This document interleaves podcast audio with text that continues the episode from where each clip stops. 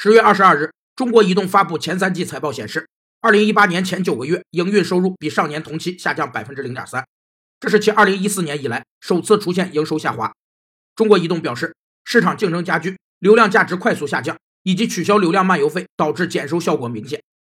世界范围内，电信业务资费从过去严重背离成本到回归成本的现象，被称为资费再平衡。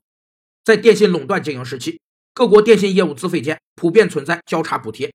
具体做法是对普通用户常用的市话业务制定较低资费，对企业和高收入用户常用的长途、国际业务制定较高资费，并以此弥补市话业务的亏损。这种做法降低了低收入群使用电信业务的门槛，有利于实现电信普遍服务的目标。但电信业出现竞争后，价格高、利润大的业务资费很快下降，趋向于成本，导致交叉补贴难以为继。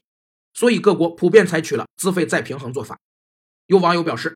电信运营商躺着赚钱的日子到头了。